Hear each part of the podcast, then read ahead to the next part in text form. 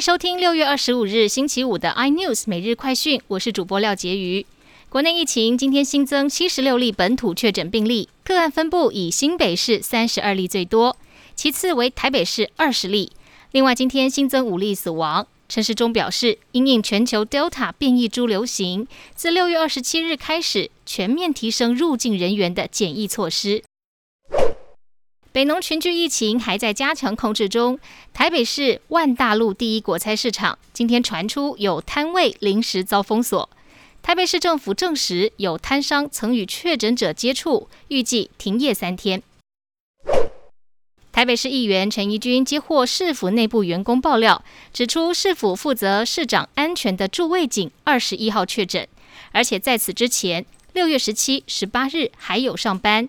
让府内不少员工人心惶惶，有不少同仁已经居家隔离中。柯文哲证实了这一项消息，同时表示，框列裁剪的人目前都呈现阴性。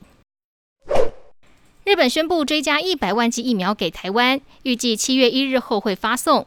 日本外务大臣茂木敏充说，台湾在三一一大地震援助日本，日本现在能抢先提供台湾疫苗，他觉得很好。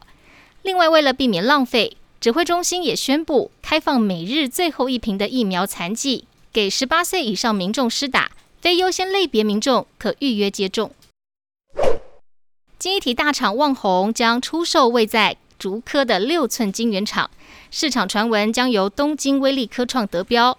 有媒体报道，东京威力科创预备将厂内设备转售给中国金沙江集团。有立委呼吁，政府应该积极掌握资讯，做好把关，避免战略科技技术外流。更多新闻内容，请锁定有线电视八十八 MOD 五零四 iNews 最正晚报，或上 YouTube 搜寻三立 iNews。